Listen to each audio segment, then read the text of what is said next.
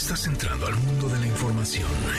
MBS Noticias con Pamela Cerdeira. ¡Es viernes! Llegamos, llegamos al viernes con un montón de preguntas que siguen y quizás seguirán en el aire. Con también esta sensación sobre qué hacemos con las ganas de ayudar, sobre cómo vamos a manejar un desastre natural la próxima vez. No importa si nunca has escuchado un podcast o si eres un podcaster profesional. Únete a la comunidad Himalaya. Radio en vivo. Radio en vivo. Contenidos originales y experiencias diseñadas solo para ti. Solo para ti. Himalaya. Descarga gratis la app.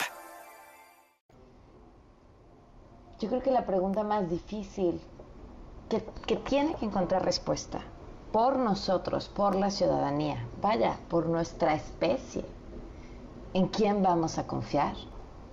Y por supuesto con todos los memes que esto ha generado. Así, así llegamos al viernes de esta semana de junio. Soy Pamela Cerdeira. Comenzamos.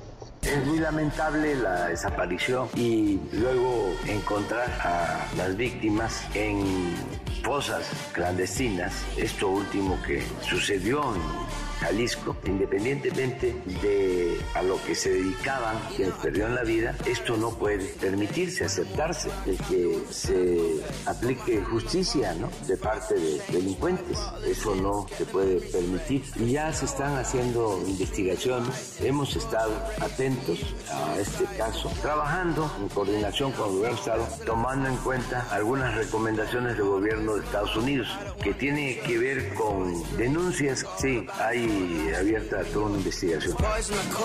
El presidente Fox no está exacto. Eso que dice es mentira, es falso.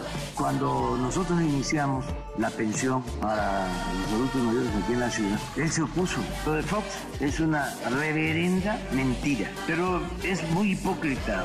Prometer pensiones o apoyos a tercera edad es llevar a nuestro país y a nuestra economía a la quiebra. Más claro, y ahora este caradura, la verdadera doctrina de la derecha es la hipocresía como dicen una cosa, dicen otra. No hay congruencia. Pero imagínense qué clase de cinismo. De nada sirve esa resolución judicial porque solo en materia civil. Lo que garantiza es no daño moral por efectos de plagio, pero no tiene ningún efecto jurídico sobre la UNAM o sobre la materia administrativa de la que depende la legalidad y la validez de la tesis y por ende del cargo que ocupa es una campaña de engañabobos que pretende confundir a la opinión pública con un litigio patito que no tiene nada que ver con el fondo del asunto decirles a todos aquellos que aún no hemos entregado la vivienda que estamos dejando todos los recursos y todos los compromisos hechos. No les vamos a fallar, no los vamos a dejar en el desamparo. Todos los damnificados que perdieron su vivienda van a tener su vivienda. Sí, mi gobierno va a entregar todo, esté yo al frente o no esté al frente, todos se entregan. Y le puedo dar un ejemplo, tenemos mucha coordinación con Sedatu, con AVI. Aquí la población donde nos encontramos en la estación Sarabia, alrededor de 140 familias se han visto beneficiadas con el programa del PMB, que es programa de mejora de vivienda. También se les han rehabilitado caminos cosecheros, como le llaman ellos, que son caminos que llegan a sus parcelas. Se les han rehabilitado con revestimiento. Ahorita o el día de hoy se encuentra personal de la Secretaría de Comunicación y Transporte haciendo recorridos aquí para ver lo de la construcción y el avance que lleva un puente eh, vehicular que ellos solicitaron. También vienen obras por Conagua para aquellos que quieran un pozo profundo. Fue una reunión para hablar de la relocalización del nearshoring, de todo lo importante que es México y todo lo que están haciendo los, los gobernadores del norte toda la captación de inversión. Pero también quiero resaltar que también está, vamos a apoyar la parte sur-sureste. Estamos la iniciativa privada trabajando muy de la mano en todo lo que sea este, inversión. Mira, ayer en el Consejo Mexicano se habló de 30 mil millones de pesos, pero hay mucho más.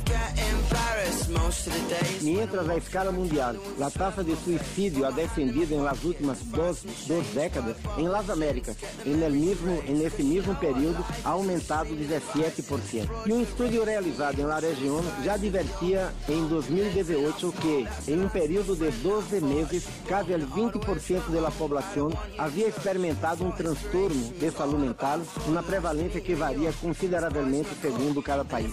A crise é resultado da falta de atenção sostenida à saúde mental, reflejada, entre outros, em uma brecha em ela acesso tratamento que deixa sem atenção ao redor del 80% de las personas que padecen trastornos mentales graves. Son las 4 de la tarde con 7 minutos. Gracias por acompañarnos en este viernes 9 de junio en MBS Noticias. El teléfono en cabina 5166125, el número de WhatsApp 5533329585, Twitter, Facebook, Instagram, TikTok me encuentran como Pam Cerdeira y estoy atenta a todos sus comentarios. Vamos a platicar de muchos temas. El día de hoy ha pasado mucho. Eh, vamos a platicar, por supuesto, con la familia de Leslie Martínez, qué pasó después de esta agresión que sufrieron en medio de una manifestación con Xochitl Galvez, quien ha dicho que ella el lunes va a estar en la mañanera. El presidente no está tan contento con la idea. Él dijo que no, que se iba a reservar su derecho. Bueno, finalmente, ¿qué va a pasar el lunes? Vamos a platicar con Tania del Río, escritora del libro Las Rastreadoras.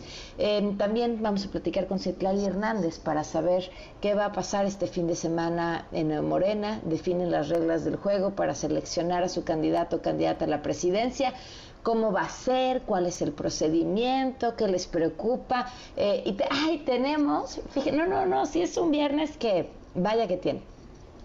Tiene cosas. L con sus premios del bienestar y tenemos unos invitadazos para cerrar este viernes que están preparando un proyecto de televisión juntos, dos personajes que vaya que tienen historia los dos en la televisión y también tienen historia en las redes sociales y son cuates súper creativos, súper inteligentes, súper talentosos y que estoy segura que ustedes van a disfrutar. Así que sin más, vámonos con la información.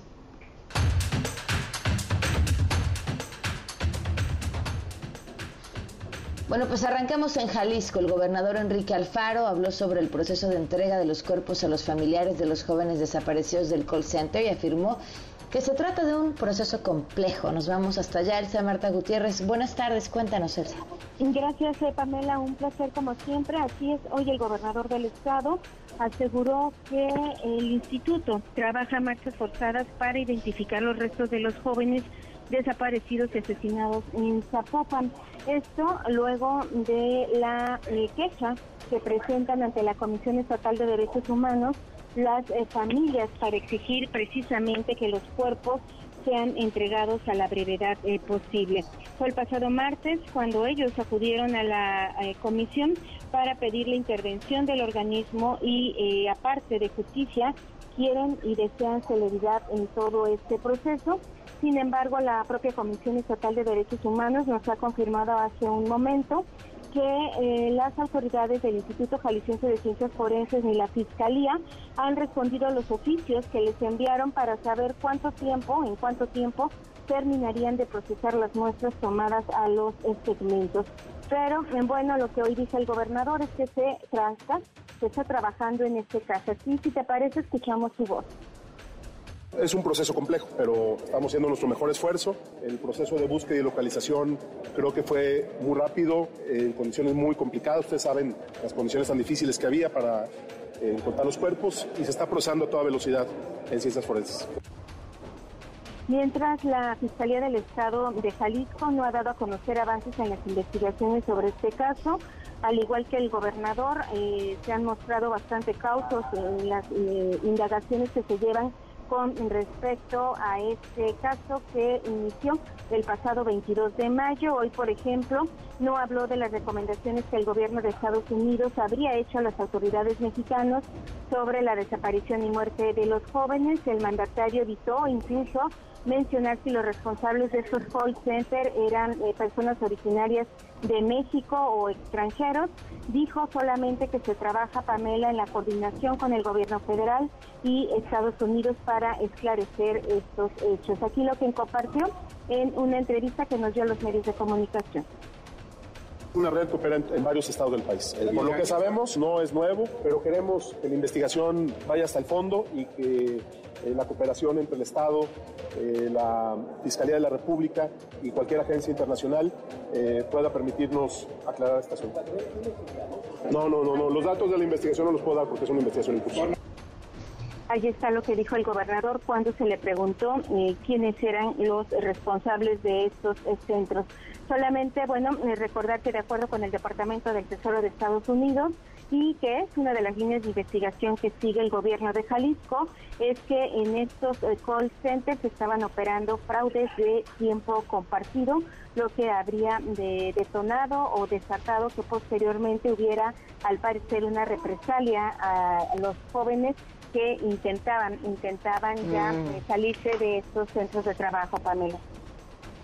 Híjole, qué versión tan aterradora. Pues seguimos de cerca con este caso y todo lo que está sucediendo en Jalisco. Gracias, Elsa Marta. Al pendiente, Pamela. Buenas tardes. Buenas tardes. Este viernes el peso cotizó en 17.26 unidades por dólar, un nivel no visto desde mayo del 2016. Según un análisis de Banco Base, esta apreciación responde a varios motivos, entre ellos la debilidad del dólar ante la posibilidad de que la Reserva Federal estadounidense pause los incrementos en la tasa de interés. En otros temas, en Estados Unidos, el expresidente Donald Trump, ahora acusado con acusaciones pues inéditas, principalmente por el mal manejo de documentos clasificados. Eh, llevan ya rato con este tema, ¿no? Son aquellos que se había llevado Juan Alberto Vázquez, corresponsal de MBC Noticias. Te escuchamos, Juan Alberto. Buenas tardes. Buenas tardes, Pamela, qué gusto estar contigo en este viernes. Efectivamente, son estas cajas que Donald Trump de manera indebida que llevó de la Casa Blanca hacia su residencia en la Florida. Ya ayer habíamos dicho, también lo habíamos dado a conocer aquí en los noticieros de MBS, ya muy tarde, eh, que había ingresado ya un jurado, un gran jurado en Miami, había aprobado esta acusación el mismo Trump ayer comenzó a subir mensajes en su cuenta de Twitter, un video en el cual decía que era inocente y obviamente eh, alebrestando la, a la opinión pública, el, debate, incendiándolo. Y bueno, eh, hoy ya se dio a conocer este dictamen que tiene 37 cargos, Pamela, que tienen que ver con retención deliberada de información de la Defensa Nacional, violación de la ley de espionaje, conspiración para obstrucción de la justicia, que parece el más grave de los cargos, también ocultar corruptamente un documento e intriga y declaraciones falsas, que bueno, sabemos que Trump lo hace todo el tiempo. En este mismo dictamen también está acusado Walt Nauta, él es un empleado de Trump que movió muchas de estas cajas con documentos clasificados de una bodega hacia la casa de Trump, después regresó esas mismas cajas hacia otro lado después de que el Departamento de Justicia había enviado un citatorio a los abogados de Donald Trump para que regresaran todas esas cajas, los abogados fueron a esta bodega y no hallaron nada, pero todo eso tuvo que ver con estos movimientos que hizo este Nauta, empleado de Donald Trump. Jack Smith, por fin lo conocimos a Jack Smith, Pamela, parecía una leyenda urbana, este fiscal especial que nombró el fiscal general de Estados Unidos, Merrick Garland, para este caso de Trump y para el caso del comité del, 6, del ataque al Congreso el 6 de enero, él dio una conferencia muy corta de escasos dos minutos y medio, invitó a la población a que lean el dictamen para que se den cuenta de la gravedad del crimen que se cometió y también le aseguró que en Estados Unidos hay una serie de leyes que todos deben cumplir. Pamela, mira, ¿por qué no escuchamos un poco más de lo que dijo esta tarde el fiscal especial Jack Smith? Claro. Hoy se dio a conocer la acusación en contra de Donald Trump con violaciones de delito grave de nuestras leyes de seguridad nacional, así como de participar en una conspiración para destruir la justicia. Esta acusación fue votada por un gran jurado de ciudadanos en el Distrito Sur de Florida, e invito a todos a leerlo completo para comprender el alcance y la gravedad de los delitos imputados. Así es, Pamela. Bueno, eh, decíamos que este cargo de conspiración por obstruir a la justicia le puede llevar hasta 20 años a Donald Trump y también obviamente pues todo calentándose para este martes que se tiene que presentar a las 3 de la tarde en esta corte de Miami en donde le van a ser leídos los cargos y ahí se va a saber si va a pagar una fianza o si de plano sí va a tener que ir a pisar eh, momentáneamente la cárcel en lo que su caso se lleva, su proceso se lleva. Por lo pronto han sucedido muchas cosas en estas últimas 24 horas, le renunciaron dos de sus abogados, él está contratando otros nuevos, sigue obviamente lanzando mensajes de que es inocente, él llevando esta discusión judicial hacia los medios, hacia obviamente una discusión política, victimizándose, algo que Donald Trump bueno ha hecho toda la vida, eh, diciéndose inocente, lo conocemos, Pamela lo he platicado contigo, bueno, esta tendencia que él tiene de manejar muy bien los casos judiciales. Y bueno, pues todo listo ya para este martes a las 3 de la tarde, cuando se deba presentar, va a ser un circo aquello, Pamela, te lo puedo asegurar. Ya sé. Va a haber mucha, mucha policía también, porque obviamente hay peligro de que haya enfrentamiento entre sus seguidores y entre sus detractores, que seguramente van a estar ahí presentes, así es que muy, muy, muy caliente la situación acá en los Estados Unidos con este dictamen en contra de Donald Trump. No, pues va a estar muy interesante. Estaremos al tanto, Juan Alberto. Muchísimas gracias. Gracias, Pamela. Buenas tardes. Buenas tardes. Sí, se va a poner muy interesante. Y circo es lo que hace Donald Trump al final con todo, ¿eh? En su contra o en su favor, a través de hacer un espectáculo, termina llevando agua a su molino. Y atentos a esto.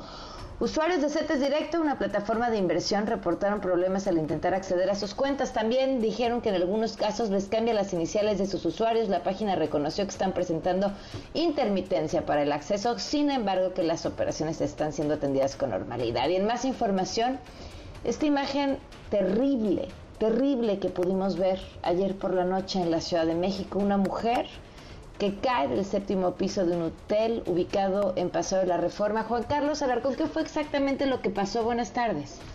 Hola, me da gusto saludarte. Pamela, muy buenas tardes. Empleados del Hotel Holiday Inn Express de Avenida Paseo de la Reforma 208 en la Colonia Juárez intentaron salvar la vida de Araceli Enrique Ramírez, mujer de 41 años de edad, momentos antes de que se arrojara por la ventana del octavo piso. De acuerdo con reportes eh, ministeriales, la mujer rompió una de las ventanas de la habitación 803 donde se hospedaba lo que llamó la atención de las personas que llegaban y salían de la plaza comercial en Reforma 222. La mayoría tomó imágenes con sus teléfonos celulares y repentinamente Araceli se dejó caer al vacío. El personal del hotel quiso persuadirla, pero al notar que su intención era privarse de la vida, solicitaron ayuda de elementos policiales y del cuerpo de bomberos. La mujer se había hospedado por la tarde y le asignaron la habitación 803 y por la noche, cerca de las 10, de las 10 de la noche comenzó a gritar para advertir que se lanzaría al vacío. Además, rompió una ventana y eso alertó al personal de seguridad del hotel que al no lograr convencerla permitieron el paso de los bomberos al mando de este operativo de Vulcano 9, pero la mujer decidió aventarse. Posteriormente arribaron paramédicos del Escuadrón de Rescate y Urgencias Médicas quienes verificaron el deceso de esta persona e informaron que tenía múltiples fracturas por el impacto en el pavimento. Por estos hechos arribó también personal de la Fiscalía de Feminicidios para iniciar las investigaciones y tomaron entrevista de los trabajadores del hotel que intentaron evitar el suicidio de Araceli Enríquez Ramírez. Confirmaron que esta persona se encontraba sola en la habitación.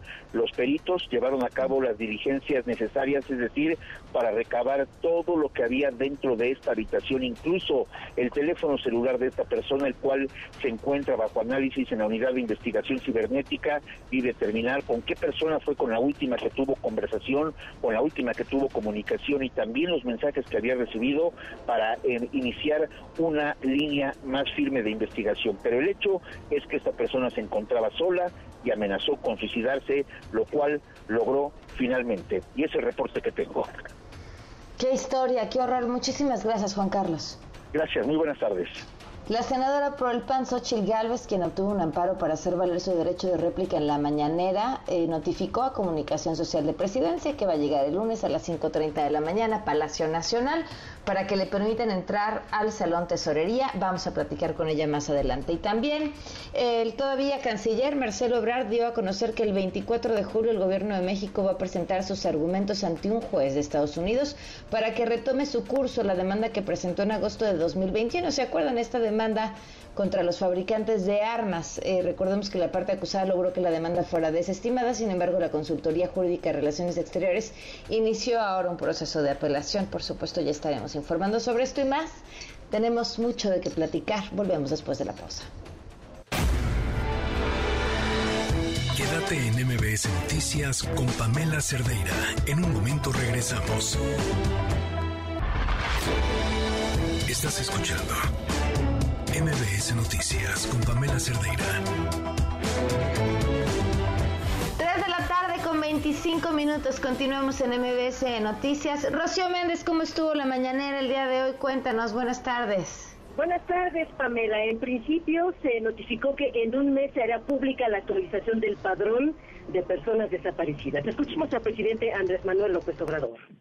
Acerca de los desaparecidos en el país, se está haciendo un censo nuevo para tener plena certeza de cuántos desaparecidos hay realmente. Nos están ayudando los gobiernos estatales, las fiscalías de los estados y está participando la Subsecretaría de Gobernación y también la Secretaría de Seguridad y de Protección Ciudadana para tener todos los elementos y un censo confiable. Falta actualización. Hay casos en donde se reporta una desaparición y se encuentra la persona, pero no se actualiza el padrón. Tenemos que saber muy bien con exactitud y se está haciendo. Yo pienso que en un mes tendremos un padrón, saber qué estados tienen más desaparecidos, desde cuándo y qué se está haciendo para encontrarlos y trabajar junto con familiares este compromiso, Pamela, se hizo a raíz de que se preguntó al presidente el estado de la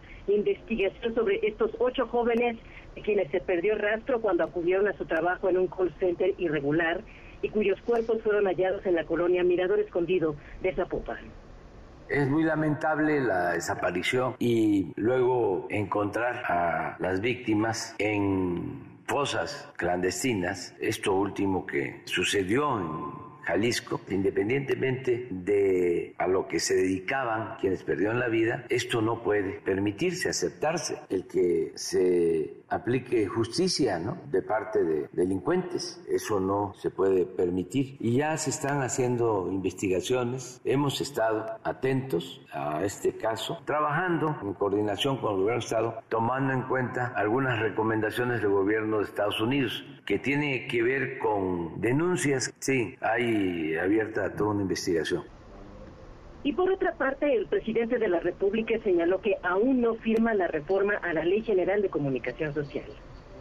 Ahí tengo para firma ni que se publique la reforma en donde los gobiernos estatales no pueden ser limitados en sus gastos de publicidad. Y estoy pensando si la firmo, si firmo la reforma para publicarla, porque hay muchos gobiernos que destinan demasiado presupuesto público a la publicidad. Vi el proyecto de publicación y no lo quise firmar, dije, lo voy a pensar, quiero hablar sobre este asunto con el secretario de Gobernación, con el secretario de Finanzas, porque no es un asunto de la federación. También estoy consciente de que los gobiernos estatales son soberanos. Todo eso lo quiero tomar en cuenta. Pero que yo publique una reforma en donde no hay límites para el gasto en publicidad, porque también eso lleva al endeudamiento de los gobiernos estatales. Pamela, el reporte al momento. Muy bien, muchísimas gracias, Rocío. Muy buenas tardes. Buenas tardes. Y en la línea nos acompaña María Elena Ríos, ustedes la conocen muy bien, saxofonista, una mujer que fue víctima de violencia con ácido y a partir de ahí su vida se transformó, se ha convertido además en una importante activista, apoya a otras víctimas, a la par de mientras lleva su carrera artística y también sigue luchando por tener justicia en su propio caso. ¿Cómo estás, María Elena? Buenas tardes. Hola, buenas tardes, Tom. Qué alegría escucharte. Buenas tardes a la audiencia. ¿Qué pasó? Bueno, pues el día de hoy se tenía contemplada una audiencia que no tenía por qué suceder, ya que no hice la contestación de agravios y la defensa tampoco. ¿Qué es lo que pretendieron en la defensa del día de hoy? Bueno, como contexto es eh, para seguir promoviendo la salida de mi agresor, el empresario gasolinero Juan Antonio Vera Carrizal. Esta vez solicitaron un amparo en donde eh, piden que se desvincule eh, a proceso por intento de feminicidio. Eh, no se hizo la contestación de agravios. En este contexto que quiero decir, mientras yo no haga la contestación de agravios, esa audiencia no tiene por qué suceder. Y para que yo pueda contestar el agravio, el juez federal de nombre Ponciano Velasco Velasco me tuvo que haber notificado, cosa que no me notificó, a pesar de que llevo contados más de 20 escritos que voy especialmente al juzgado décimo de distrito a entregarle y reiterarle mi dirección en Oaxaca. Y bueno, sucedió la audiencia, eh, se, se, llevó a cabo aún sabiendo que la defensa eh, se, llama Edgar, el licenciado Edgar, quien es defensor de Juan Antonio Vera Carrizal, a las 8.47 de la mañana mandó su, su, su documentación. A las 8 de la mañana envió sus alegatos.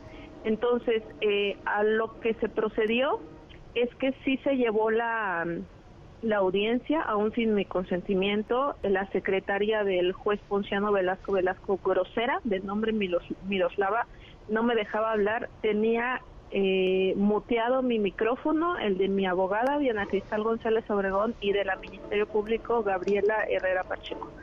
Entonces, eh, a pesar de esta situación, se llevó a cabo la audiencia y ahora lo que voy a esperar es a que de manera electrónica, escrita, me manden la resolución si la decisión del juez será eh, quitarle esta vinculación a proceso a Juan Antonio Vera Carrizal para que nuevamente eh, pues intente salir, ¿no? Con esta eh, con este amparo respecto a la vinculación es el cuarto.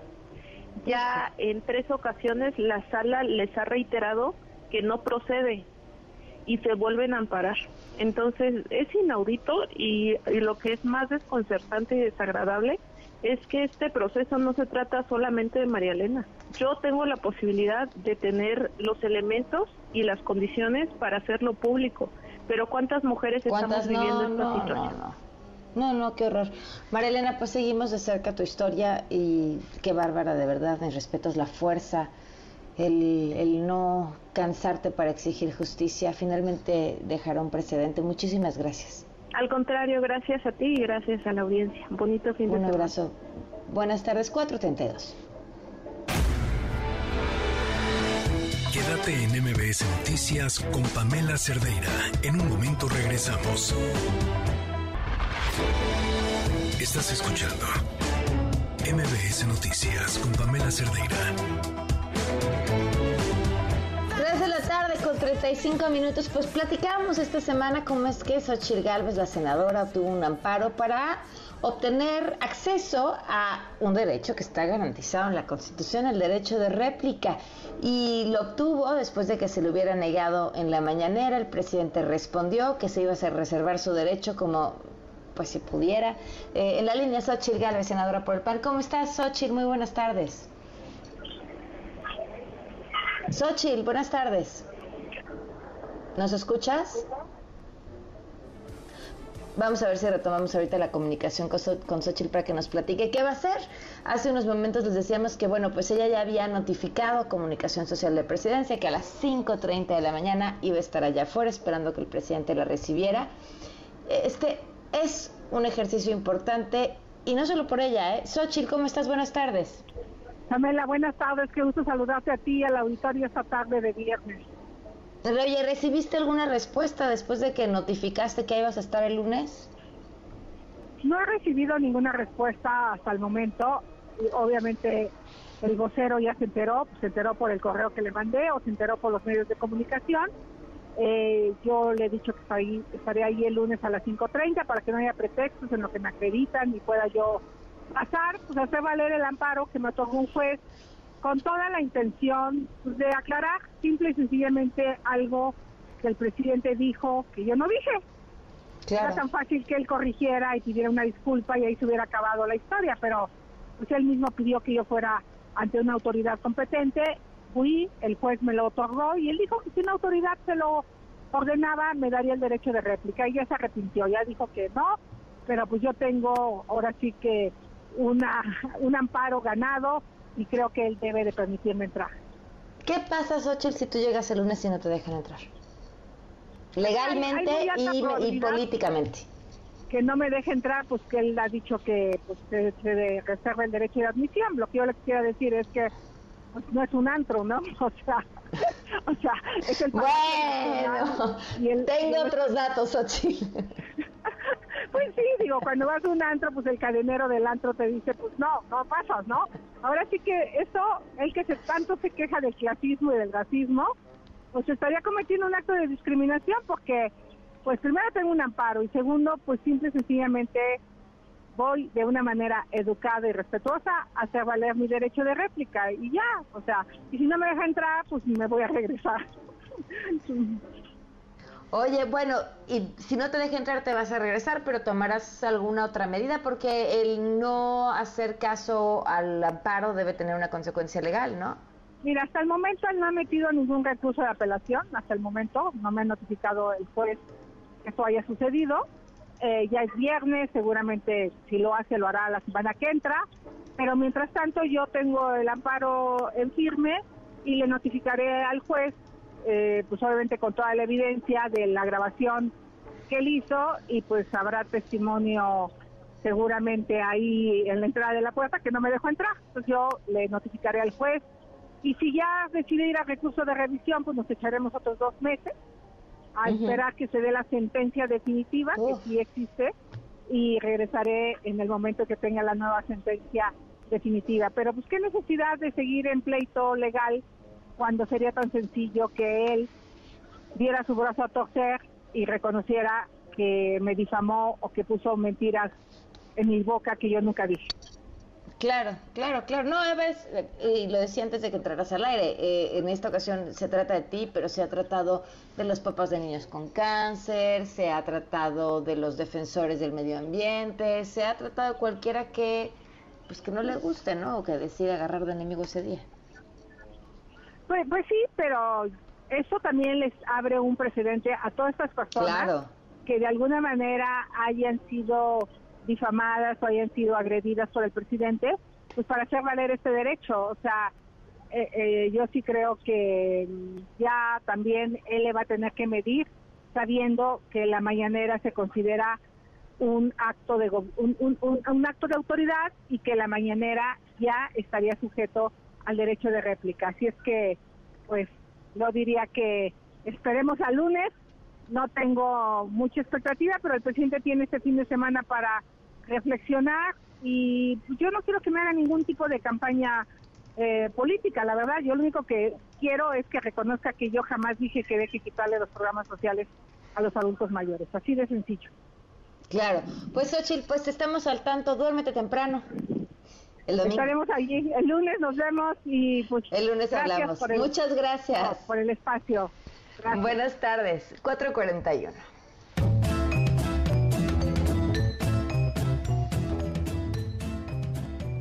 Oigan, me están haciendo reír muchísimo con todos los memes de los AirTags. Eh, de verdad que me han hecho el día desde ayer y antier. Cuatro días. Cuatro días lleva mm, en tendencia AirTag cuatro días lleva en tendencia la palabra Turquía. Eh, y, bueno, eh, pude observar una entrevista que le hicieron a Martí Batres, eh, supongo habrá sido el día de ayer, después de que sacamos aquí a evidenciar que por lo menos lo que faltaba con sus propios documentos eran 10 toneladas. Y él dijo, bueno, dice aproximado, o sea, aproximado. O sea, ¿cómo? Tú vas y dices, te entrego 30 toneladas y te ponen, ay, ojo de buen cubero, son 20, te faltan 10 una tercera parte de lo que dices es un aproximado. Bueno, en fin. Vamos con nuestros funados. A ver, ¿por qué habrán funado a este personaje de apellido Verástegui? Vamos a escucharlo. Querida familia, les saluda Eduardo Verástegui. Estamos a un año de las elecciones del 2024, donde los mexicanos no solo tendremos que elegir a nuestro próximo presidente, ese día vamos a elegir entre dos caminos, o más bien yo diría, entre una brecha y una vía. La brecha la misma de siempre, la que ya conocemos. en donde cada seis años escuchamos los mismos discursos contando los mismos problemas y las mismas promesas. No, ya, ya, ya, no, les voy a hacer escuchar a Eduardo Verástegui todo el tiempo. Eh, platicaba que me recordaba mucho estos anuncios de que pasan en algunos canales de cable, que son largos, largos, largos. Amigos, los niños están muriendo de hambre en África. Si tú adoptas a un niño y envías cada mes unas me parecían idénticos. No, no se lanza la presidencia, nada más habla pues los sus temas, ya saben, sus propuestas de 1895, este, y después termina haciendo una seña como una B con los dedos y ya es todo. Bueno, pues lo querrán candidatear Eduardo Verástegui, qué cosa, ¿no? Este, y por otro lado tenemos otra funada, vamos a escucharla. Mire, esto me puede meter ahí en esta... Órale, pues nada más no se me quede viendo muy verga porque no sabe ni qué pedo conmigo. Está abajo porque rocas de Tepito y al chile ni bala, ni la verga van a aguantar, ¿eh? Bueno, ya vamos a parar ahí. ¿Quién es este personaje? Yo no sé, he visto ese video varias veces y no, no logro explicarme un montón de cosas sobre quién es ella y qué hace ahí. Esto sucedió en el marco de esta protesta que hicieron los familiares de Leslie Martínez afuera de la fiscalía para que su caso sea atendido. absolutamente legítima. Y llegó a acosar a los que estaban en la protesta. Una mujer, eh, todo en ella... Bueno, miren, podría haber sido un personaje sacado de una serie de comedia. Si no fuera por todo lo que hay alrededor que lo enmarca, que es aterrador. Es una familia exigiendo justicia y alguien llegando a amedrentarlos. ¿Qué dice la fiscalía? Que no trabaja para ellos, que ya hicieron una revisión exhaustiva, que no, que no trabaja para ellos. Y bueno, eso es toda la información que tenemos. Pero ahí están nuestros fundados de este día. Y justamente eh, nos acompaña en la línea y le agradecemos muchísimo que nos acompañe a Iscard Colín. Él es hermano de Leslie Martínez. Iscard, te agradezco mucho que nos acompañes. Buenas tardes, ¿cómo estás? Hola, ¿qué tal? Buenas tardes, Pamela. ¿Qué fue exactamente lo que pasó en medio de esta manifestación, Iscard? Pues mira, eh, tenemos, tuvimos ese incidente, como tú lo comentabas, con una señorita, no, no sabemos quién sea, apenas ahorita están saliendo, pero con voluntarios, personas voluntarias y familiares que estaban nos estaban apoyando en la manifestación de ayer. Tuvimos un incidente con esa señorita donde pues nos amedrentó y hasta ahí nos llegó a amenazar que que nos iba a, pues sí, que nos iba a, este, a golpear, a, fue un, una, empezó a amedrentar con un gas lacrimógeno. Ah, caray. Eh, sí, un gas lacrimógeno que traía, que por cierto ya nos informamos y no estaba como que autorizado traer tanto gas lacrimógeno. Pero ¿por qué lo, o sea, por qué llegó, por qué se acercó, por qué les empezó a hablar, qué quería? ella al parecer venía con un licenciado porque le, le pasaron papeles de adentro de la fiscalía. Y este y venía con un licenciado, no sabemos si realmente sí trabaja ahí o venía o iba a la fiscalía. Este, y fue cuando empezó el, el amedrento hacia familiares y y voluntarios que, se sumaron a la manifestación. Yo no estaba ahí en, en ese sitio, en esa puerta donde ocurrió eso, pero los familiares míos, primos míos, estuvieron ahí, que fueron los que, que vieron todo el incidente. La colectiva que acompañaba a tus familiares habló de otro tipo de eh, molestias que sufrieron. Así es, así es, este, fue un colectivo que también nos estuvo apoyando así como gente que también estaba fuera de la fiscalía, que también se estuvieron sumando a, a, la manifestación, ya que ellos también iban por casos así similares que ya han sufrido en años y que pues hasta la fecha tampoco no les han resuelto nada. ¿Les pidieron que se retiraran? No, no, este, pues como tal no, no nos pidieron que nos retiráramos, los otros, este, tuvimos la exigencia, que nuestra primera exigencia fue hablar con la fiscal general y al ver que no, no teníamos respuesta, pues accedimos a, al, a la mesa de diálogo con el fiscal de personas desaparecidas y la, y la fiscal de, de, este, de feminicidio. ¿Qué les dijeron? Pues eh, dentro de la mesa de diálogo se llegaron a acuerdos para poder este, dar a, nuestra exigencia que también era pues, pues dar con el paradero de, de del responsable. El responsable exactamente del delito que cometió en contra de mi hermana y pues porque pues o sea era nuestra exigencia porque ellos dicen que están trabajando pero dentro de casi ya un mes que se cumple desde que se encontró el cuerpo de mi hermana no habíamos tenido ningún ninguna llamada por parte de las fiscalías tanto la de Morelos como la de la Ciudad de México que son las que están llevando el caso y no teníamos ninguna respuesta entonces decidimos hacer esto. ¿Y ustedes han dado información a las autoridades sobre el probable paradero de este sujeto? No, como tal no, o sea, pues dentro de todo esto es lo que, ahora sí que lo que la gente dice, ¿no? Pero no, no tenemos certeza dónde pudiera estar, pero este, no, no tenemos información tampoco y pues por eso es lo que más o sea, nos, nos preocupa acá y que también ya él haya salido del país. Claro, que es altamente probable. Pues te agradezco muchísimo, Iscart, que nos hayas tomado la llamada y seguimos al pendiente. Muchísimas gracias. Mm, buenas tardes, pues ahí está. Otra historia, por el momento de impunidad. Fíjense, Leslie desapareció el 30 de abril. Su cuerpo fue encontrado el 17 de mayo. Y todavía no pueden dar con el responsable, que por cierto además confesó a su familia haberlo hecho y escapó. 449. Quédate en MBS Noticias con Pamela Cerdeira. En un momento regresamos. Estás escuchando MBS Noticias con Pamela Cerdeira.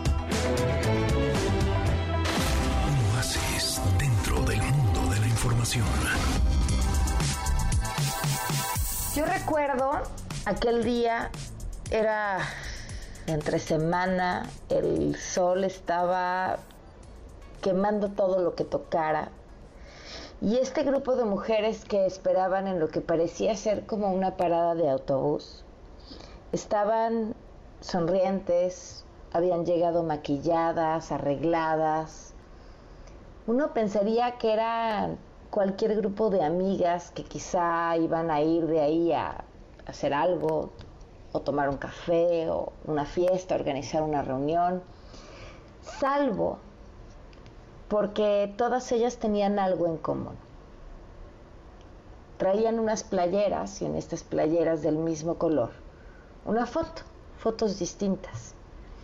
Cada una portaba en sus playeras la foto de sus desaparecidos eran sus hijos, otras sus esposos o sus hijas. Y esa, ese mediodía, bajo el sol, estaban ahí encontrándose, porque estaban esperando a que llegaran todas las personas que tenían que llegar para ir a lo que tenían que hacer ese mediodía. Ir a un lugar eh, que lleva por nombre la mina del diablo, a buscar, rascar, tratar de encontrar un hueso. La forma más clara de explicar la tragedia tan espantosa y cruel que vive este país de dolor, de muerte, de impunidad y a la vez explicar la resiliencia y la valentía de esas mujeres que se convirtieron en buscadoras y además en expertas legales y en expertas forenses. Esa historia con esos elementos solo se cuenta y se explica a través de las madres buscadoras.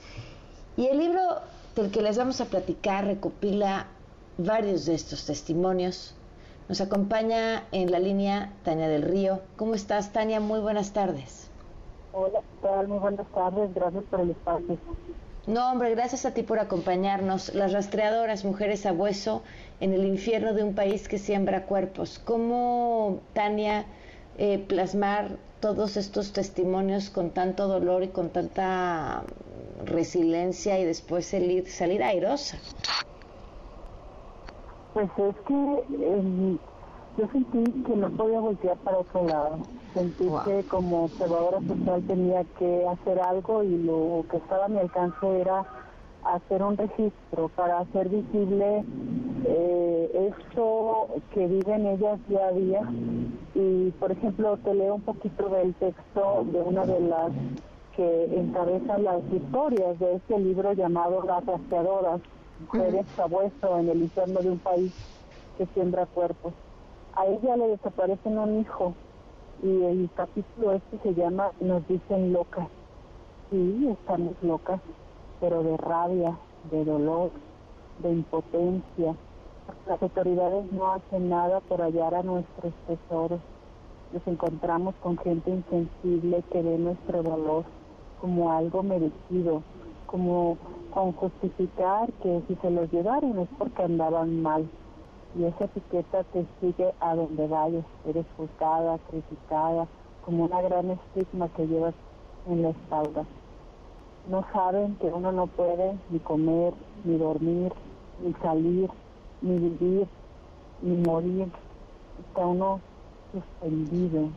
Qué palabras en realidad hay un cúmulo de violencias cuando se desaparece a una persona. La Corte Interamericana ha calificado como de particular gravedad porque son múltiples violencias que involucran la alteración de el derecho a la vida, el derecho a la libertad, el derecho a la integridad personal, el derecho al reconocimiento de la personalidad cuando se desaparece a alguien se quiere no solamente eh, borrar su existencia, sino todo rastro. Y precisamente eh, es por eso que se quedan estas familias destruidas, suspendidas en el tiempo, de una manera en la que se continúan múltiples violencias ¿Hasta cuándo? Bueno, pues hasta que el paradero de la víctima encuentre o sus restos mortales si es que se encuentran. Tania, ¿qué de cuál de todas estas historias ha sido la que te conmovió más? Discúlpame, es que como no te entendí muy bien. ¿Cuál, de estas historias ha sido la que más te conmovió o que nos quieras compartir? Sé que es difícil porque cada una tiene sus particularidades. ¿no? Son muchas eh, ah, podría decirte que hay una de Veracruz, en un colectivo, una mujer, que el mismo día le desaparecieron a su hija y a su mamá. Eh, es muy triste como de no saber perder un ser amado tan importante como sería cualquiera de los dos, que desaparecen a los dos. Eh, hay muchas otras historias, conocerás, habrás escuchado de la señora María Herrera. Ella eh, desapareció no uno, ni dos, cuatro de sus hijos en diferentes momentos, en diferentes episodios. Eh, hay muchas mujeres que buscan a sus parejas, a sus padres, a sus hermanos.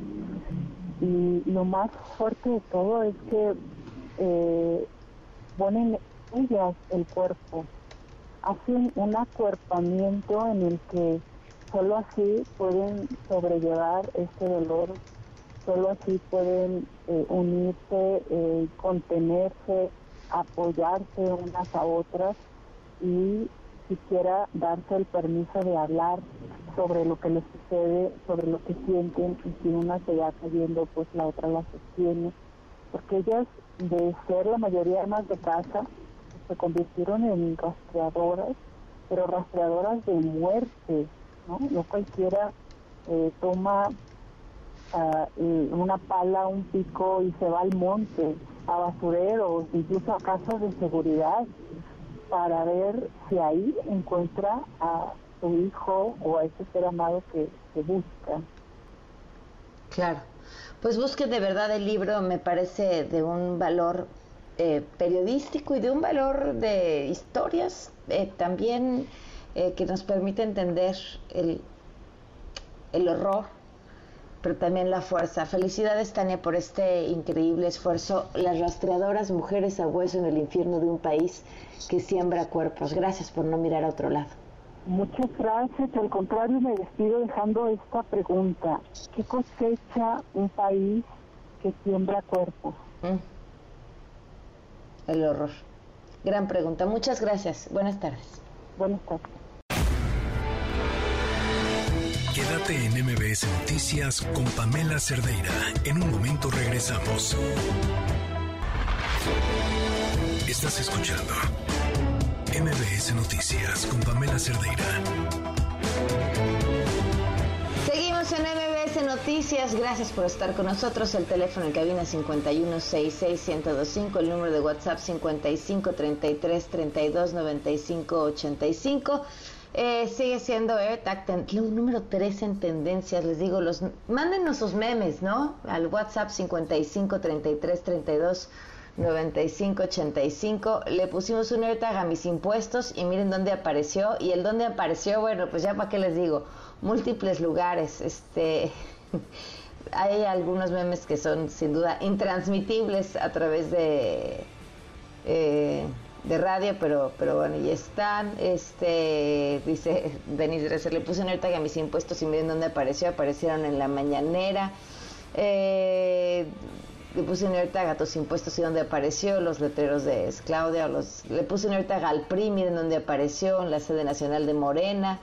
Eh, y así, en fin, este, un montón. Eh, bueno, pues ahí mándenos por lo menos para para pasar la tarde este viernes haremos una recopilación, ya se las compartiremos en redes sociales. Mientras tanto, vámonos este viernes con información. En Chiapas, este viernes se desató una balacera para presuntamente asesinar al alcalde de Concordia, Miguel Ángel Córdoba Ochoa. La información la tiene Lizeth Cuello. Te escuchamos, Lizeth. Buenas tardes. ¿Qué tal, Pamela? Muy buenas tardes. Efectivamente, como lo comentas, pues la mañana de este viernes se registró una balacera que dejó como saldo tres personas muertas por armas de fuego en Tuxtla Gutiérrez, Chiapas. Fue alrededor de las 10.30 de la mañana que vecinos de la colonia Chapultepec reportaron una balacera, al parecer un atentado dirigido al alcalde del municipio de La Concordia, Miguel Ángel Córdoba Ochoa. De acuerdo a los testigos, informaron que una camioneta gris fue prácticamente rafagueada con armas de grueso calibre frente a la escuela privada Octavio Paz. Estas dos camionetas con sujetos armados llegaron a la avenida Camino de la Ronda de la colonia municipal Los Laguitos en la capital chiapaneca y comenzaron a escucharse las detonaciones de arma de fuego. Se supo que la unidad que recibió estos eh, disparos pues viajaba el alcalde que pudo ingresar al instituto particular antes de la agresión, donde presuntamente tenía una reunión. Dentro de esta unidad quedaron dos hombres sin vida con múltiples impactos de bala de grueso calibre.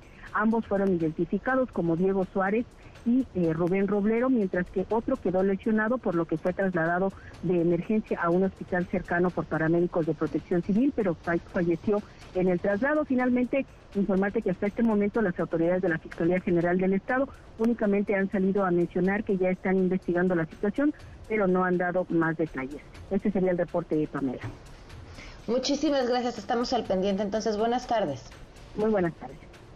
Y este asunto que ya les comentábamos, eh, que sucedió en las inmediaciones de la Fiscalía General de Justicia, cuando los familiares de Leslie Martínez estaban llevando a cabo una manifestación y esta mujer que se fue pues desatada en furia con un lenguaje que ya hasta me apené de ponerles parcialmente parte de lo que dijo agrediendo verbalmente a los familiares de Leslie. Bueno, pues ya la Fiscalía General de Justicia de la Ciudad de México dijo que ni la conocen. Juan Carlos Alarcón, buenas tardes.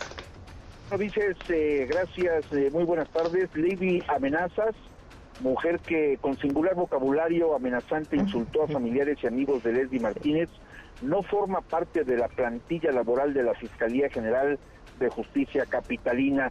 La institución a cargo de Ernestina Godoy informó que dicha mujer no fue localizada en la revisión de los archivos. Precisó que por el contrario, se tiene conocimiento de que se trata de una persona usuaria no empleada de la Fiscalía. Familiares y amigos de Leslie Martínez, quien fue asesinada por su pareja sentimental y cuyo cuerpo fue localizado hace tres semanas en Huitzuco Guerrero, bloquearon los accesos a la Fiscalía General de Justicia Capitalina por la impunidad que priva en el caso.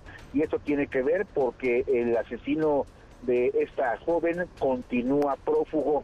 Como protesta, cerraron eh, pues los espacios tanto de acceso como de salida de la Fiscalía de la Ciudad de México y justamente en ese momento cuando llevaban a cabo esta manifestación se presentó esta mujer de aproximadamente 40 años de edad y con un eh, vocabulario o un acentito eh, pues un tanto ñero inmediatamente lanzó los siguientes insultos. Vamos a escuchar.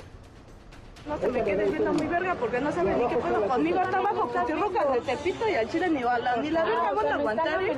No me hagan, no me no mames. Yo también soy mujer y no hago esas mamadas. Por favor, guarde compostura. Rápido, Lick, porque al Chile hasta la voy a detonar a la verga. Como si fueran dueñas, como si cuando eso las fueran a revivir. Qué mal que pienses así siendo mujer. Qué mal que pienses así siendo mujer. ¿Y qué, que trabajes aquí? ¿Te da derecho a tratar a la gente así? Ya ir a ponte en la esquina, yo estoy aquí con el licenciado. Teta tres de mis tías también, porque se me está poniendo bien verde. Bueno, pues estas son algunas de las ofensas que lanzó esta mujer y cuando se retiraba de ese lugar eh, lanzó nuevamente pues amenazas en contra de los eh, manifestantes, haciendo mención que pese a este tipo de manifestaciones, la joven fallecida no revivirá. Y ese es el reporte que tengo. No, no, no, no, terrible, terrible, terrible. Muchísimas gracias, Juan Carlos. Gracias, muy buenas tardes. Muy buenas tardes. Y también estas imágenes que vimos ayer en la noche, el restaurante La Polar, este lugar donde fue asesinado Antonio Monroy en manos de los empleados, fue reabierto, pero les duró tres horas. Tras un fallo favorable de un juez, sin embargo, el personal del INDEA llegó, se llevó a cabo una diligencia y determinó que no tenían el programa interno de protección civil y otra vez que lo vuelven a cerrar. Y este tema, del cual platicaremos en unos minutos, eh, Morena va a definir cómo escoger al candidato que va a contener en las elecciones presidenciales este fin de semana. Cuéntanos, eh, Nora Bucio, buenas tardes. Pamela, te saludo con muchísimo gusto y de la misma forma al auditorio. El próximo domingo 11 de junio, el Consejo Nacional de Morena, que preside el gobernador Alfonso Durazo Montaño, aprobará la convocatoria para el proceso que definirá al coordinador o coordinadora nacional de defensa de la cuarta transformación que es la denominación previa que se dará al el, candidato presidencial. Escuchemos a Mario Delgado, presidente nacional de Morena. El próximo domingo habrá Consejo Nacional y ahí se discutirán y aprobarán los términos de la convocatoria de este proceso. Ahí vamos a definir fechas, vamos a definir encuestas, vamos a definir requisitos para los eh, participantes en un marco de pluralidad, como lo es el Consejo Nacional. En este evento habrán de aprobarse también los detalles sobre requisitos, plazos y lo principal, el método de la elección que por estatuto señala que deberá ser a través de la encuesta. Sin embargo, y ante los pronunciamientos de cocholatas como Marcelo Ebrard o Ricardo Monreal, se escucharán sus propuestas y se votarán para ver si se aprueba alguna de ellas. Debido al mandato del presidente Andrés Manuel López Obrador, los aspirantes, entre los que se contempla de manera formal, aún sin ser militantes de Morena, al petista Gerardo Fernández Noroña y el ecologista Manuel Velasco Coello, deberán presentar sus renuncias al cargo a más tardar el 15 de este mes. Todas las cocholatas, incluyendo a Claudia Sheinbaum, Ricardo Monreal y Marcelo Obrador, han fijado su postura respecto a este tema. Sin embargo, el secretario de Gobernación, Adán Augusto López Hernández, no se ha manifestado al respecto hasta el momento. De manera inicial se dijo que el Consejo sesionaría de manera virtual el domingo a las 18 horas y se enviaría a los 300 consejeros, a la dirigencia y a las cocholatas una liga para conectarse. Sin embargo, el presidente nacional Mario Delgado señaló que podrían reunirse en un hotel en la Ciudad de México, cerca de la Alameda Central, lo cual se define en este momento. Pamela, la información. Muchísimas gracias, muy buenas tardes. Muy buenas tardes. Bueno, y en otros temas, eh, esto fue, bueno, más bien en el mismo tema, esto dijo Claudia Sheinbaum, la jefa de gobierno. Le mandé en la mañana un mensaje al presidente del partido, a Mario Delgado, preguntándole pues cómo iba a ser el, si íbamos a participar o no. Parece que eh, sí íbamos a participar y pues ahí vamos a ¿La participación será con propuestas respecto a la no, yo creo respecto que, al método? No, yo creo que ahí hay acuerdo, ahí no, no va a haber ningún problema. Hay acuerdo de todos los que vamos a participar. Entonces, ¿qué podrán decir las porcholatas? Es decir, ¿en qué podría ir su discurso? Pues hay que posicionarse sobre lo que viene, sobre el gran gobierno del presidente Andrés Manuel López Obrador y lo que representa la continuidad de la cuarta transformación y la unidad, la unidad por encima de todo. Bueno, y el presidente del Consejo Coordinador Empresarial, Francisco Cervantes, adelantó que invitará a todos los aspirantes para la presidencia para conocer sus propuestas y plantear sus preocupaciones. Estamos trabajando, como le llaman las corcholatas, y estamos, vamos a hacer invitaciones a comidas para presentarles nosotros nuestras preocupaciones, escucharlos a ellos cuál es el plan hacia adelante y bueno, trabajar, yo creo que hoy más que nunca los mexicanos tenemos que trabajar de la mano, tenemos un país lleno de oportunidades, un México creciendo. Son las 4 con, con las 5 con 15. Una vuelta al mundo del deporte. El marcador de Rosa Covarrubias en MBS Noticias. Rosy, ¿cómo estás? Buenas tardes. Pam, ¿cómo estás? Buenas tardes. El día de mañana va a ser un día futbolístico y todas las miradas van a estar presentes en Estambul sobre todo por el tema de saber si por fin Pep Guardiola va a poder ser campeón con el Manchester City y darle el ansiado título de la Champions League al equipo eh, inglés, al equipo de los Citizens, o si el Inter de Milán va a conseguir su cuarto título en Champions League, ya tiene tres, esta es la sexta final que va a disputar el Inter de Milán, pero pues por supuesto las miradas estarán puestas en Pep Guardiola y lo que pueda hacer con el Manchester City. Hoy en conferencia de prensa, eh, Pep Guardiola mencionó que pues ahora tiene algo que tuvo justo cuando tenía cuando estaba con el Barcelona, equipo con el cual él sí ya fue campeón de la de la Champions League. En aquella época, bueno, pues tenía un equipazo encabezado por Lionel Messi y ahora tiene a pues el que para muchos es el mejor jugador del momento, Erling Haaland, el noruego, que si bien con pues a nivel selecciones no puede hacer mucho, a nivel individual y a nivel clubes está rompiendo la liga de la Premier League. Entonces, ahora vamos a ver si puede. Eh, la ventaja del Manchester City es que llega invicto a este partido, no ha, no ha perdido ningún encuentro, ni siquiera en fase de grupos. Y esto fue lo que dijo Pep Guardiola respecto al partido del día de mañana ante el Inter de Milán a muchísimas cosas, un equipo habituado a no solo a defender, hay una teoría de que los equipos italianos solo defienden, evidentemente saben defender muy bien, para ellos ir 0-0 es como si van ganando, pues no se ponen nunca ansiosos, pero tienen, tienen con un portero en la salida tanto Bastoni como Acerbi uh, o Darmian con Onana son muy muy efectivos y luego tienen la capacidad para contactar muy muy bien con sus atacantes, tanto Lautaro, Dzeko, Lukaku, Correa, si juegan, tienen la capacidad de sostener este balón. Normalmente los balones largos, 10 tu 7 tu 10, 8 tu 10, los pierden, estos no. El Inter tiene la capacidad de tenerla y es donde son peligrosos. a partir de ahí te atacan por dentro, te giran el juego, te atacan otra vez, son difíciles de hacerlo. Si haces mano a mano te destruyen, si les dejas jugar te hunden. y bueno, intentaremos defender eso lo mejor posible, tanto alto como bajo y luego sobre todo ser nosotros con el balón y hacer un buen partido.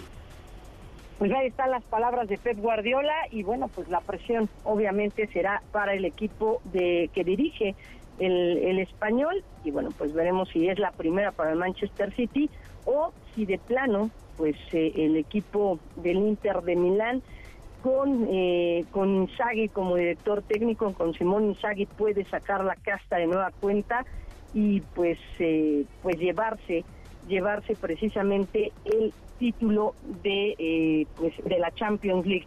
El día de mañana México también estará enfrentando a Camerún, esto en un partido amistoso de cara a lo que será eh, la Nations League de la CONCACAF la próxima semana. México estará enfrentando a Estados Unidos y el ganador, bueno, pues irá a la final. Hay que recordar que es un Final Four.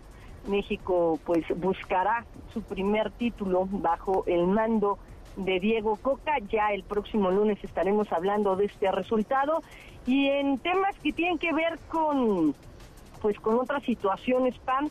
Eh, el día de ayer por la tarde noche la Comisión Nacional de Cultura Física y Deporte envió un comunicado en el cual dice que acatará la resolución del juez de distrito en materia administrativa en la Ciudad de México, esto en favor de la Selección Nacional de Natación Artística para que reinicie el pago de sus becas de manera inmediata. Agustín Tello Espíndola les concedió la medida cautelar luego de que las atletas solicitaran un amparo, ya que CONADE, bueno, Ana Guevara, directora de CONADE, suspendió los apoyos tras los conflictos que se viven en el seno de la Federación Mexicana de Natación. La CONADE informó que realizará dichos pagos como lo dictó el juez y esperará la resolución final de las autoridades correspondientes. Lo platicábamos en la semana, PAN, bueno, pues eh, será eh, precisamente esta eh, pues esta resolución y bueno pues se, se, van a reunir las partes de nueva cuenta o más bien se van a reunir las partes el próximo lunes para determinar cuál va a ser pues precisamente esta esta solución o esta resolución, ¿no? Y bueno, Pam, en temas que tienen que ver con eh, pues la NBA el día de hoy, hoy por la noche, eh, pues el equipo de Denver buscará ampliar esa ventaja eh, en, la, en las finales de la NBA. Mencionarlo, Pam, eh, pues no ha sido sencillo para, para el conjunto del Miami Heat. Eh, están jugando en casa y bueno, pues ahora veremos qué es lo que ocurre, si, el, si los Nuggets de Denver amplían la ventaja o si el Heat de Miami en casa puede ampliar, puede, puede, eh, pues, eh, digamos, empatar la serie esta noche. A las seis y media de la noche será el cuarto juego de las finales de la NBA. Y el fin de semana, eh, pues en, en, la, en, en Chihuahua, se llevará a cabo la final, el Tazón México 6, en donde Dinos estará enfrentando a los caudillos de, de, Chihuahua, un equipo nuevo en la LFA, en la Liga de Fútbol Profesional de México, en el que, bueno, pues los caudillos buscarán su primer título. No es inviable porque terminaron invictos los caudillos. Y esto fue lo que dijo el head coach Federico Landeros respecto al partido que tendrán mañana. Eh, nuestra ofensiva es explosiva, continúa en, con lo que hacemos, somos un equipo muy vertical, somos un equipo que nos gusta tirar la bola, este, nos gusta agarrar ritmo, eh, tirando el, balón, entonces no podemos salirnos de lo que somos. Y nuestra gran defensiva, o sea, sabemos que las defensivas ganan campeonatos, tuvimos la defensiva número uno de, del campeonato, que los números lo dan, pero tenemos una gran unidad, nuestra línea defensiva pues es la mejor del país, mexicanos, americanos, linebackers, eh, secundaria, entonces creo que ahí se va a basar en que nuestra gran defensiva nos va a dar la bola para poder hacer las cosas bien. Y nada más hablar de la Liga MX, mercados de fichajes en todo el mundo y la Liga MX no es la excepción, empieza ya en prácticamente tres semanas. América no tiene técnico aún, pero, pero ya tiene un primer refuerzo, se trata de Kevin Álvarez, el jugador de 24 años que va a dejar al Pachuca para llegar a las Águilas de cara a la apertura 2023. Kevin Álvarez estaría reportando ya la próxima semana precisamente con el equipo de Coapapán. La información deportiva. Muy bien, gracias Rosy, un abrazo. Un abrazo. Buen fin de semana, son las 5 con 23. Quédate en MBS Noticias con Pamela Cerdeira. En un momento regresamos. Estás escuchando MBS Noticias con Pamela Cerdeira. 5 de la tarde con 26 minutos. Eh, le agradezco muchísimo a Mariana Calderón, ella es directora general del Consejo Nacional de Litigio Estratégico que nos acompaña en la línea. ¿Cómo estás, Mariana? Muy buenas tardes. Estimada Pamela, qué gusto saludarte y qué gusto saludar a todo tu auditorio. ¿Cómo estás? Hoy hemos, hemos platicado mucho al aire acerca de lo que está viviendo el Instituto Nacional de Acceso a la Información, eh, bueno, Transparencia y Acceso a la Información y Protección de Datos Personales que bueno, pues se no han podido sesionar y no han podido sesionar prácticamente porque el Senado tiene atorado el procedimiento que tienen que hacer que ya van varios llamados, pero pues llamados de la autoridad judicial que para el Senado son como llamados a misa, no los atienden o los atienden a medios o encuentran un entrampado en el sistema jurídico para decir, no, pues nosotros ya hicimos lo que nos toca. Ustedes han estado detrás de algunas de estas denuncias y bueno, pues escuchar en qué va y poderle explicar al público, Mariana, de la forma más sencilla por qué hoy no pueden sesionar y ayer decíamos los datos eran increíbles la cantidad de casos que tienen ya atorados. Claro que sí, Pamela. Es un tema muy delicado porque, porque al Senado le está eh, no importando la obligación que le da la Constitución para eh, nombrar a los comisionados del INAI. El INAI se crea con un solo objetivo, permitir que todas y todos los ciudadanos accedamos a la transparencia y conozcamos toda la labor que hace el gobierno y tengamos de primera mano información concreta. ¿Y qué está pasando? Que el Senado está olvidando esta obligación y no está nombrando a los comisionados. Entonces, desde el Consejo, ante esta preocupación y ante la importancia de que se garantice un derecho humano, eh, interpusimos amparos, una serie de amparos. ¿Para qué? Para que los jueces eh, reconozcan este derecho y le den la orden al Senado de que cumpla con la Constitución. Los jueces no van a inventar nada. Los jueces lo único que están haciendo es analizar que existe un derecho humano a la transparencia y que el día de hoy no se puede ver garantizado. Y que los afectados somos todas y todos los ciudadanos. Entonces presentamos unos amparos y lo que le pedíamos a, los jueces que lo están estudiando, que es una juez, le decíamos, por favor, ve que nuestro derecho no está siendo garantizado y dile al Senado que tiene una obligación en la Constitución. No está esa, esa disposición a su voluntad. No es un tema político, es un tema de cumplimiento de derechos humanos. Claro.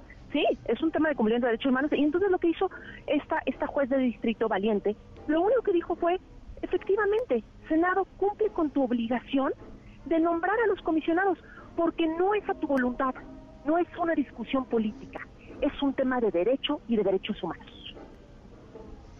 Y entonces, pero en el Senado deciden que, em, ¿qué hicieron con eso, con ese mandato?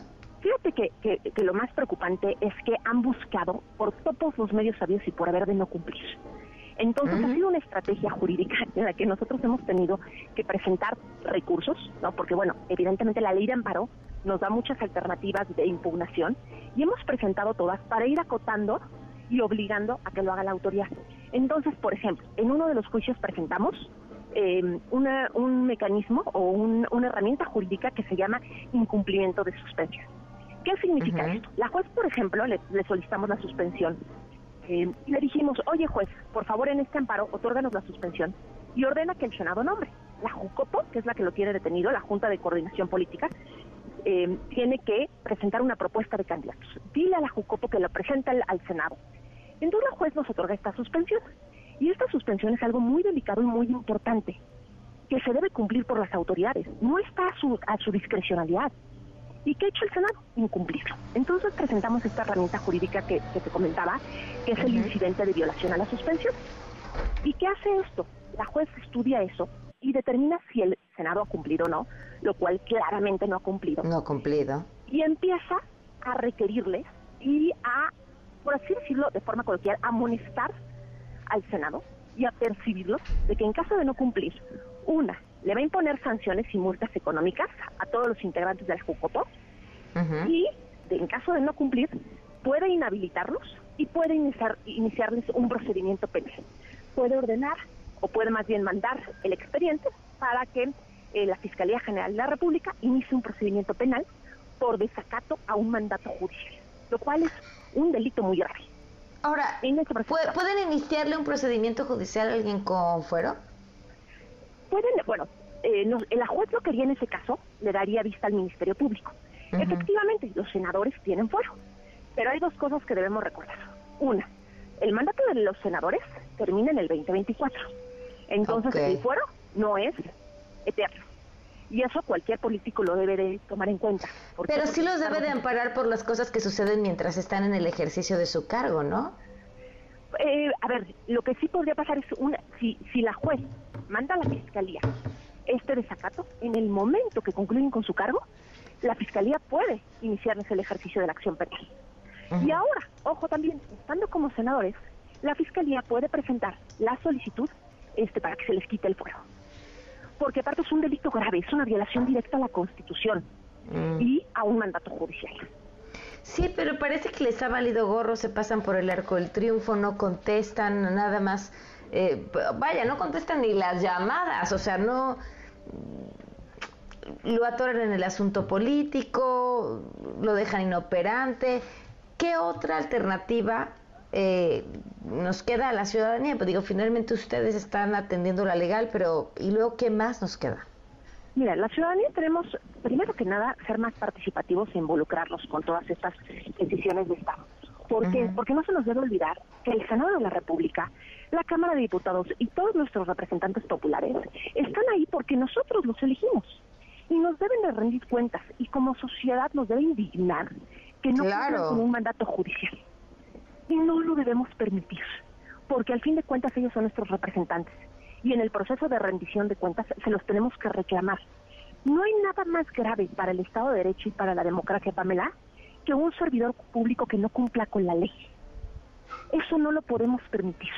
Entonces, tenemos que convertirnos en una sociedad más participativa, más vigilante y demandarles que cumplan con la ley.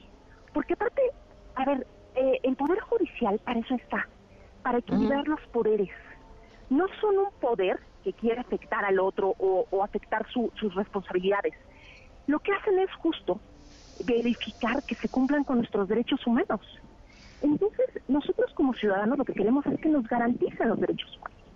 Entonces, tenemos que apoyar las decisiones del Poder Judicial y fortalecer y demandar que los senadores, en este caso específico del INAI, cumplan ah, con lo que le está estableciendo la juez de distrito.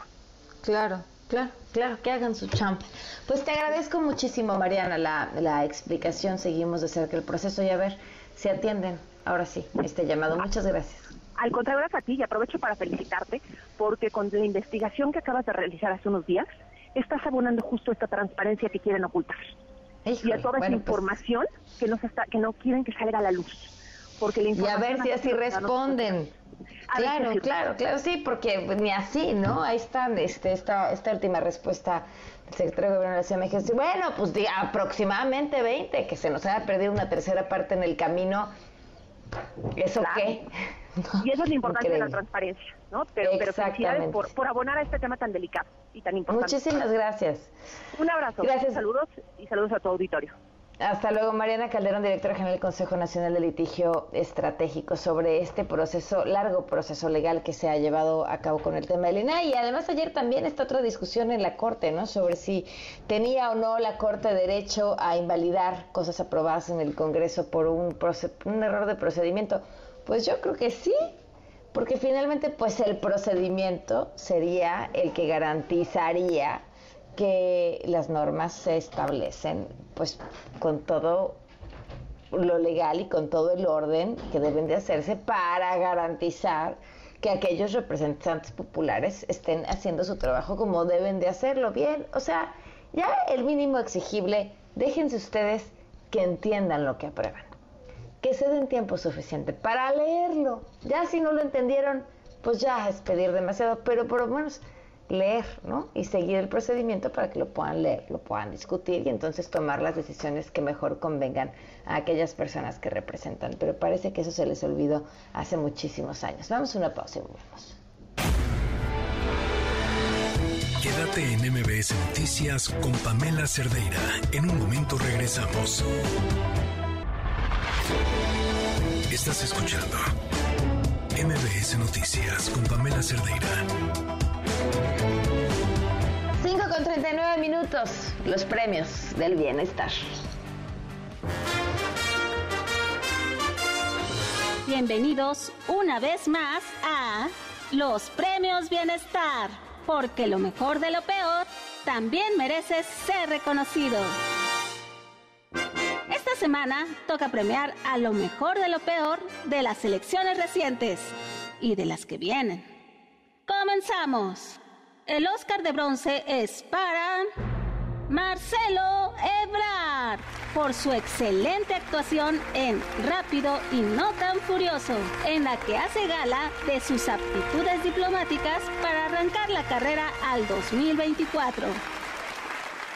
Ahora es el turno de entregar la batuta de plata a Andrés Manuel por la dirección de la cantata para soprano en Mezza de Restaurant. Bravo por los cuatro tiempos del Señor. La brújula dorada es para la alianza PRI-PAN-PR. PRD, ¿qué es eso? Bueno, felicidades a la alianza por... por... pues parece que por esconderse también. Y así terminan los premios bienestar. Un aplauso para todos los ganadores. Un siga participando para todos los demás. Y un iTag para la alianza, por favor. Quédate en MBS Noticias con Pamela Cerdeira. En un momento regresamos. Estás escuchando MBS Noticias con Pamela Cerdeira. Dos leyendas del entretenimiento, el escorpión dorado y Facundo, han sido convocados para enfrentarse en 10 retos extremos, diseñados por personajes emblemáticos de su pasado, que buscan venganza. Esta venganza va empezando. Mis fans saben que yo no puedo morir, las leyendas viven por siempre. Si no quiero, ¿qué pedo? ¿Jalan o se rajan?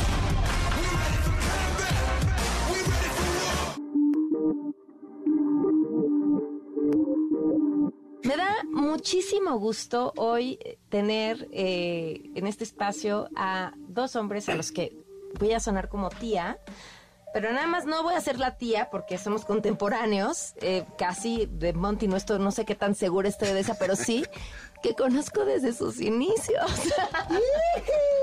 Pamela Eh, Los conozco desde que eran chiquitos, talentosos, talentosos, brutales, este, y además de talentosos, una, una cualidad que yo valoro por encima de todas las cosas son excelentes seres humanos. Y, y- y de verdad, eh, pedazos de invitados que tenemos el día de hoy. Mi queridísimo Alex Montiel, ¿cómo estás? Bien, ¿y tú, Pam?